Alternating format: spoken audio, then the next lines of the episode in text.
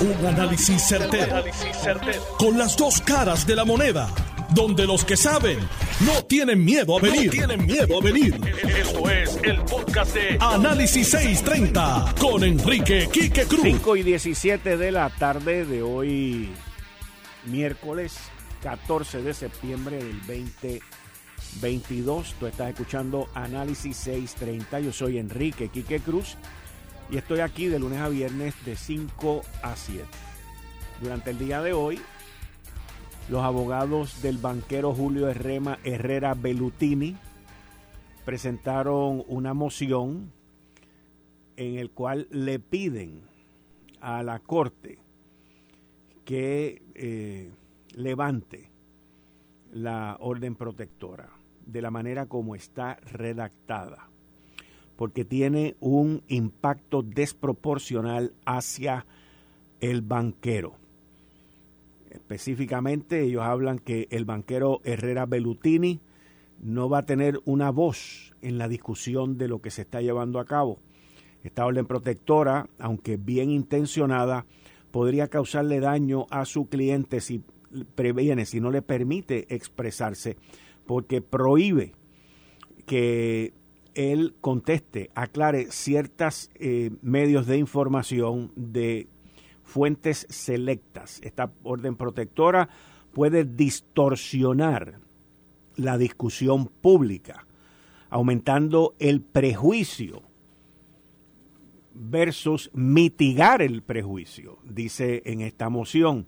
Al final de la moción dice nosotros aquí, Mr. Herrera Bellutini, le pedimos a esta corte que elimine la orden protectora completamente o como alternativa que la enmiende para que le permita al señor Herrera Bellutini hacer declaraciones públicas que tengan que ver con alegaciones de este caso y que esas declaraciones sean dirigidas a la prensa, a los medios o al público fuera de los Estados Unidos.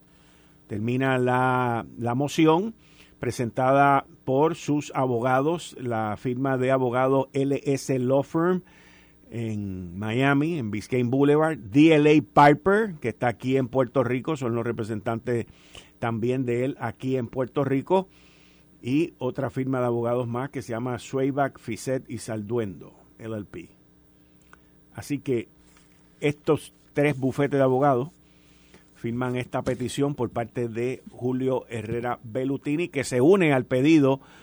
No es que se une al pedido, sino que, como lo hizo la ex gobernadora Wanda Vázquez, pidió eso. El primero que lo pidió fue Mark Rosini, el ex agente del FBI, eh, convicto anteriormente y que trabajaba para Julio Herrera Bellutini. En línea telefónica tengo al ex Special Agent in Charge para Puerto Rico y Islas Vírgenes, Carlos Cáceres. Buenas tardes, Carlos. Muchas gracias por estar aquí en Análisis 630. Buenas tardes, Quique. Muchas gracias por la invitación. La escucha de Notiuno y Análisis 630. Carlos, te pregunto, eh, Belutini ahora es el tercero de los tres acusados que presenta su moción pidiendo que se levante eh, la orden de mordaza que ha habido hasta ahora el juez, hasta donde yo recuerdo, había dado hasta el 12 de septiembre para que sometieran estas mociones. Estas mociones las someten hoy, 14 de septiembre, el documento 101. Y te pregunto yo, ¿cómo afecta esto? Vamos a decir, de, del juez levantar esta orden y hacerlo libre para todos, que se puedan hablar y que se puedan defender, por lo menos hasta antes de comenzar el caso, el juicio, que se, especula que no va a comenzar hasta el 2024, así que esta gente va a poder estar hablando por 14, 15 meses. Te pregunto yo, ¿cómo afecta esto el caso de Fiscalía Federal? Bueno, aquí que eh, eh, afectaría, solicitaría a los acusados en este caso, ya que la política del Departamento de Justicia, la política del FBI, que es un Departamento de Justicia Federal, prohíbe terminante de casos que estén pendientes a procesos judiciales. Luego se hacen del gran jurado, ¿verdad? Cuando se hace típicamente la conferencia de prensa y de hacer una expresión pública solamente a través de la moción en el tribunal. En, en los casos en particular en, este caso, en este caso, en el caso de, Wanda Vázquez, Fiscalía había sometido una sala y el juez eh, Raúl Arias Marzuach, que es el juez que tiene el caso, dio instrucciones de que, de que las mociones se tenían que erradicar abiertas y disponibles para el público. Y entonces yo creo que ahí se entra la discusión hace varias semanas atrás, cuando la gobernadora Wanda Vázquez radica su moción, pidiendo que se libere la orden de Mordaza, y fue la le había sometido en el proceso de descubrimiento de pruebas, donde expone que tiene 24 grabaciones y, varios gigas de, de, data en el proceso de descubrimiento de pruebas. Y, ahí es que y es que sale todo. Pero se fija, el gobierno no se de los casos luego de que se llevan a cabo los arrestos. Ok. Y ya, ¿cómo, a base de tu experiencia, cómo tú crees que, esto termine? O sea, ¿tú, ¿tú, crees que el juez les conceda a esta gente eh, el, el, expresarse quizás con unos términos o con unas reglas eh, hasta desde ahora hasta hasta que se lleve a cabo el caso o, tú crees que la que la mantenga ante el pedido de los tres y los tres están diciendo mira esto me va a afectar a mí o sea se ve claramente que aquí en términos legales después del caso van a decir mira mis clientes se vieron afectados se le violaron los derechos a defenderse y todo ese tipo de cosas bueno Quique yo, yo no soy abogado pero a base de mi experiencia ¿verdad? de pasado tanto en el FBI no sé qué va a decidir pero el juez tiene que que sopesar y aquilatar es, a la libertad de expresión de los acusados versus el derecho a que haya un juicio justo e imparcial, un jurado imparcial. Todos sabemos que si él levanta la orden de mordaza, los acusados en este caso pueden públicamente decir y comentar lo que lo que sabe que el Departamento de Justicia, en este caso Fiscalía Federal, el FBI, de Integridad Pública del Departamento de Justicia, quien es el que está procesando la Fiscalía Federal, no van a, no van a reaccionar a, lo que digan los acusados o cualquier otro. Y el juez tiene que tomar esos elementos en consideración antes de determinar si va a levantar la orden de muerta o no. Ok, ok. Está interesante. Y bueno, esperemos a ver cuándo el juez eh, emite su decisión, que luego de esta moción, pues ya todas las partes se han expresado y entonces ahora falta que se exprese el juez. Así que estaremos al pendiente. Carlos, muchas gracias como siempre. Así sí, Bien. Ahí, bien, ahí ustedes escucharon al ex Special Agent in Charge, Carlos Case. Él nos explica que el Departamento de Justicia Federal como regla no puede entrar en contestar, en debatir o en hacer lo que los acusados le están pidiendo a la Corte hacer, porque es una regla del Departamento de Justicia. Así que eso también es algo que me imagino yo que el juez Arias Marswatch estará evaluando con también el peso de el derecho de expresión que tienen cada uno de estos acusados. Es muy interesante en el segundo párrafo de la moción que dice, escuchen esto, porque dice una cosa pero deja otra fuera. Dice, Mr. Herrera Bellutini se une a el señor Mark Rossini, que es su empleado también y acusado en esto, en respuesta a la orden de mostrar causa emitida el 30 de agosto del 2022, pidiendo, argumentando que se rescinda, que se cancele la orden protectora. O sea, él no incluyó ahí a la exgobernadora Wanda Vázquez. Son tres los acusados. Él dice que los abogados de Herrera Bellutini dicen que Herrera Bellutini se une a la petición que hizo Mark Rossini, pero no se unen a la petición que hizo Wanda Vázquez. Eso a mi entender, es bien significativo. Porque estas dos personas puede que estén juntos. Puede que estén. Eh, estás escuchando el podcast de Noti1. Análisis 630 con Enrique Quique Cruz. 5 y 34 de la tarde de hoy, miércoles 14 de septiembre del 2022. Tú estás escuchando Análisis 630. Yo soy Enrique Quique Cruz y estoy aquí de lunes a viernes de 5 a 7. Bueno, hoy es miércoles.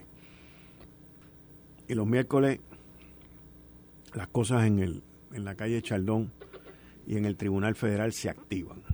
Y hoy eh, el compañero Eliezer Ramos, el No sé todo, tuvo la oportunidad de entrevistar a Abel, Nazario, que eh, él y sus abogados hicieron un cambio y se va a declarar culpable en uno de los casos. Vamos a escuchar la entrevista.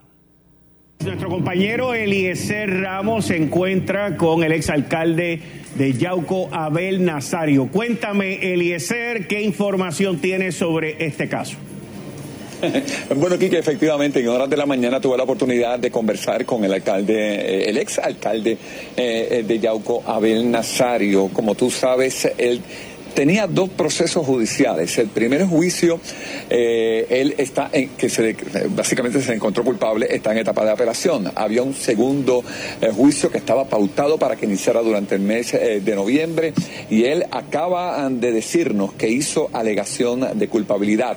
Aceptó el acuerdo que había llegado con la Fiscalía Federal, es un acuerdo sellado, todavía eso está bajo la consideración del juez Francisco Besosa aquí en el tribunal que se encuentra a mi espalda que es el Tribunal Federal eh, del área del Viejo San Juan.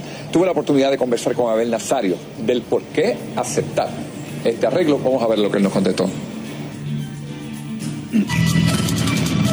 No puedo hacer el arreglo todavía, pero sí hay un acuerdo ya con Fiscalía Federal.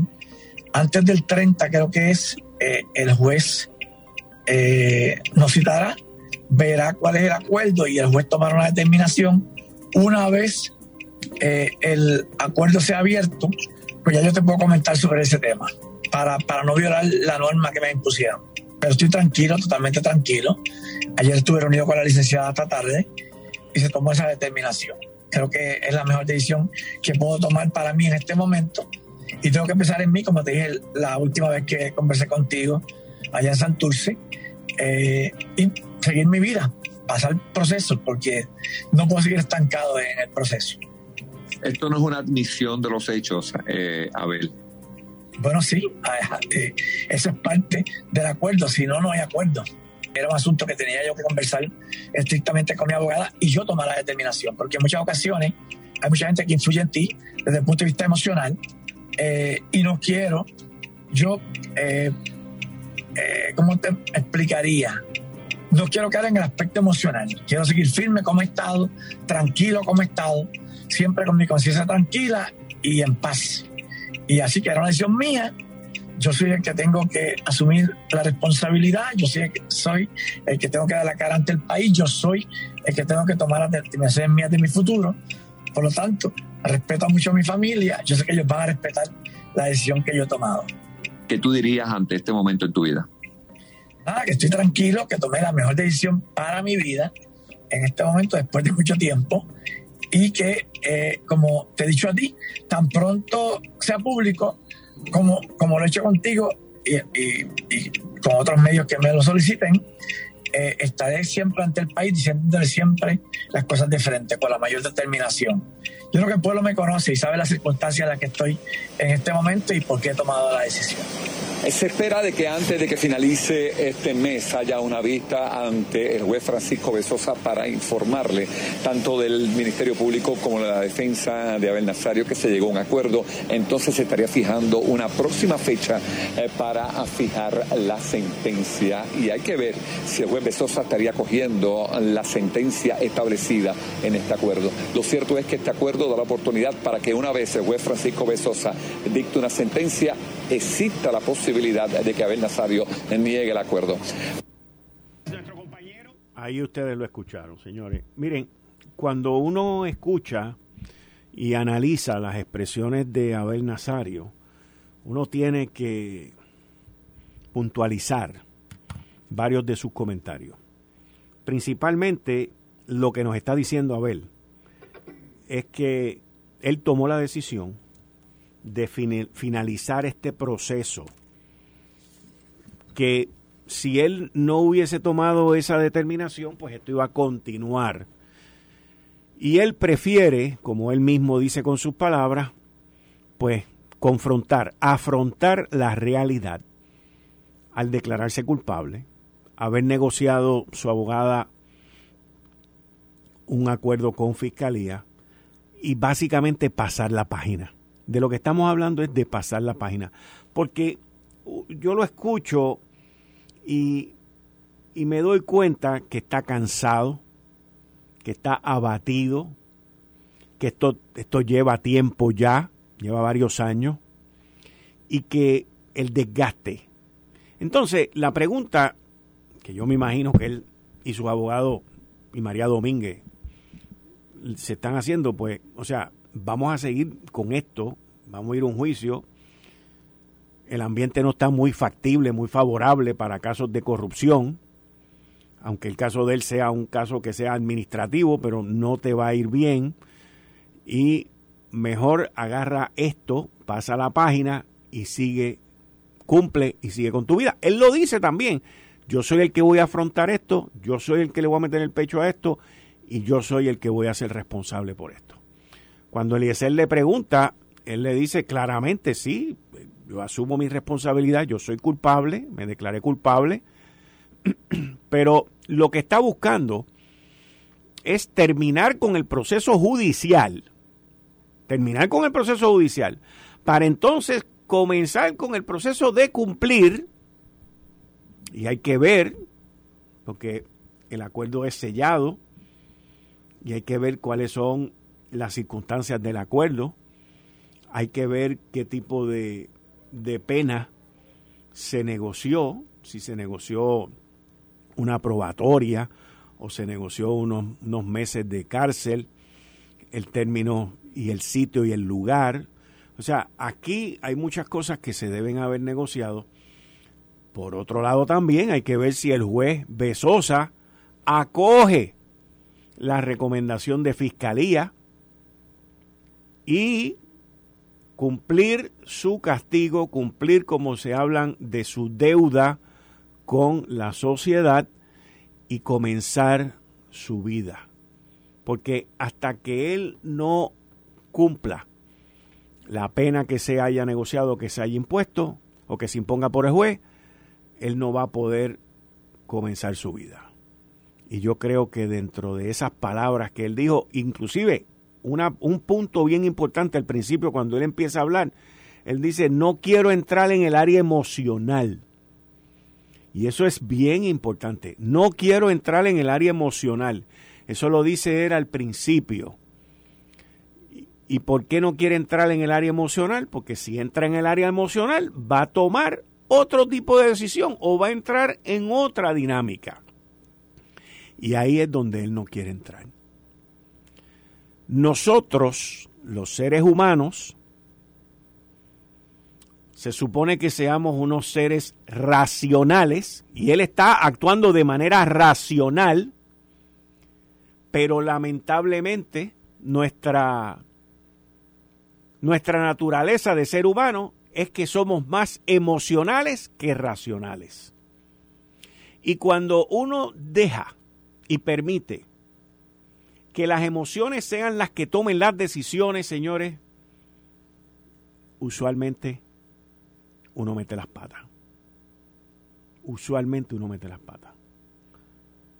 Y uno, según va madurando en la vida, se va dando cuenta, aquellos que se dan cuenta, hay gente que nunca se da cuenta, pero uno se da cuenta de que si uno deja las emociones a un lado y toma las decisiones no bajo el impulso de las emociones, sino que es más razonable, lo piensa más y no deja que las emociones te impulsen y te lleven a, esa, a esas decisiones o esas respuestas, créanme que las decisiones y las respuestas son mucho mejor cuando no están embargadas por las emociones. Por eso es que Abel dice que él no quiere entrar en la parte emocional. La parte emocional le dice otra cosa. La parte emocional lo más probable que le dice esto es injusto. La parte emocional lo más probable que le dice, pero esto es una cuestión administrativa, yo no debería estar en esto. La parte emocional dice muchas cosas, pero ya es muy tarde. Ya lleva muchos, muchos años involucrado en este proceso, que es agotador, que cuesta dinero, que al final y a la postre te quedas solo. Y ahí es donde él dice, mi familia me va a entender la decisión que yo he tomado. Muy profunda, créanme, muy profunda las palabras y las expresiones de Abel Nazario en esa entrevista y yo pues les he hecho a ustedes aquí un breve análisis de, la escuché. La he escuchado dos veces, esa entrevista la he escuchado dos veces, la escuché hoy primero en Lo sé todo cuando Eliezer este, lo entrevistó y la escuché ahora por segunda vez, detenidamente analizando cada palabra para dárselo a ustedes. En otro tema, hoy la oficina del panel del fiscal especial independiente acogió la recomendación del secretario de Justicia Domingo Emanueli de asignarle un fiscal especial independiente al alcalde Carlos Ramírez Irizarri de Arecibo. Esto a base de una querella presentada por los representantes Memo González y Gabriel Rodríguez Aguiló. Ambos presentaron una querella en violación, lo que ellos entendían que era una violación por parte de el, alcalde de Arecibo de haberle dado contrato a personas que habían sido convictas, como son Maritere González y un doctor también que el alcalde eh, contrató en el municipio. Y aquí, eh, como ustedes saben, yo no soy abogado, pero eh, leo, me instruyo y me educo y la ley es clara ante las posibles violaciones, como lo menciona el panel del, fiscal especial independiente, las posibles violaciones a distintos estatutos legales que prohíben esas contrataciones y debe ser bastante fácil este proceso para la oficina del panel de fiscal especial independiente, pero ya pues el alcalde de Arecibo, Carlos Ramírez Irizarri, buscará su defensa, lo más probable es que busque uno de estos abogados heavy hitter, como lo es Ari Padilla, o que está en esa área, u otro abogado reconocido, eh, para su defensa. Esto pues lamentablemente para el alcalde, y digo lamentablemente porque la gente de, de Arecibo lo escoge a él para que él sea su alcalde. Y ahora el alcalde va a tener que estar más tiempo defendiéndose e involucrado en este proceso de defensa. Y aunque él diga que no, eso va a estar en su cabeza 24/7. Eso de alguna manera también afecta su, su desempeño y afecta este, su, sus trabajos allí. Esto no existe manera de que esto no afecte por lo mismo que les expliqué ahorita. Somos seres emocionales y no somos dominantes en el área racional. Si usted pudiera agarrar una acusación como esa en una investigación del feito ese tipo y ponerle en un file que usted no se acuerda de eso y se levanta y va para allá y hace lo que le da la gana, eso no funciona así. Eso va a tener sus repercusiones en él como alcalde, en su carácter, en sus discusiones, en su manejo del municipio y veremos a ver, porque esto ahora, pues la oficina del panel de fiscal especial independiente, una vez comiencen este proceso, tienen unos términos con los cuales que tienen, tienen que cumplir. Lamentablemente esos términos se extienden más tiempo todavía y esto es un entierro eterno que te llevan ahí con eso. Así que nosotros eh, mañana, no sé si va a estar con nosotros aquí Gabriel Rodríguez Aguiló, eh, y, y, buscar una... Esto fue motivado por, por una querella que le presentaron en justicia como les mencioné, Gabriel Rodríguez Aguiló, que está conmigo aquí en este programa los jueves, de 6 a 7, en conjunto con Ángel Mato. Y el otro representante de esa área, José Memo González. Este, vamos a ver qué, qué sucede con esto. En otro tema, en otro tema, hoy se llevó la marcha y la demostración por la estadidad en Washington sobre el proyecto del estatus.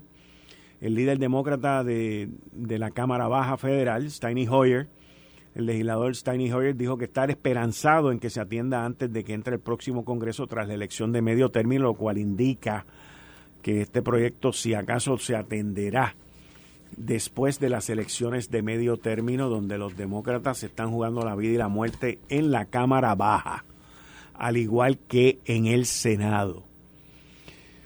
Y esto, pues, presenta grandes retos para este proyecto aun cuando se siguen uniendo más congresistas eh, endosando y apoyando esto. El gobernador Pedro Pierluisi, principalmente, principalmente voy a decir esto, el gobernador Pedro Pierluisi anda por allá por Washington, él salió ayer y hoy es miércoles.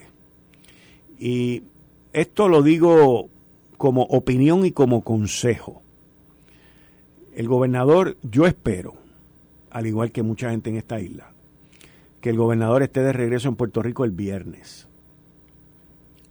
Estoy diciéndolo, aunque el viaje esté programado para otra fecha, aunque el viaje esté programado para otra fecha, yo espero, espero que el gobernador Pedro Pierluisi esté de vuelta en Puerto Rico el viernes ante la amenaza de esta tormenta tropical, denominada como una tormenta tropical débil, que va a traer mucha agua. Y les recuerdo al gobernador las críticas que han habido aquí por su ausencia en otros eventos que han ocurrido en esta isla. Así que mi análisis y mi recomendación es que cambien los pasajes regresen aquí a más tardar el viernes en la noche y den cara ante la lluvia y la situación que viene para Puerto Rico. Hay gente que puede decir, no, él no tiene que estar aquí, esto y lo otro, para eso está Nino Correa, para eso está manejo de emergencia, sí, pero para eso es el gobernador. Y en Puerto Rico hay una cultura, hay unas costumbres muy únicas, y no es aquí nada más, en muchas partes del mundo, donde cuando se presenta una situación crítica, una situación de peligro, una situación donde debe haber, donde puede haber gente que se afecte, el gobernante, el líder, es el primero que tiene que estar allí. Esa es la costumbre y créanme que la gente no se va a desacostumbrar. Así que yo esperaré a ver qué va a suceder, cómo va a manejarse este evento, esta situación, y si el gobernador va a estar de vuelta en nuestra isla antes del sábado en la madrugada, que es cuando se comienzan a aproximar las situaciones de lluvia, según lo que nos dijeron los meteorólogos aquí. Lo digo porque es mi opinión y es mi análisis. Al que no le guste puede venir aquí y decírmelo de frente. No lo diga de espalda. Venga aquí, dígamelo de frente. Yo siempre hablo de frente y digo las cosas de frente. Esto fue el, podcast de Notiuno. Análisis 630 con Enrique Quique Cruz. Dale play a tu podcast favorito a través de Apple Podcasts, Spotify, Google Podcasts, Stitcher y notiuno.com.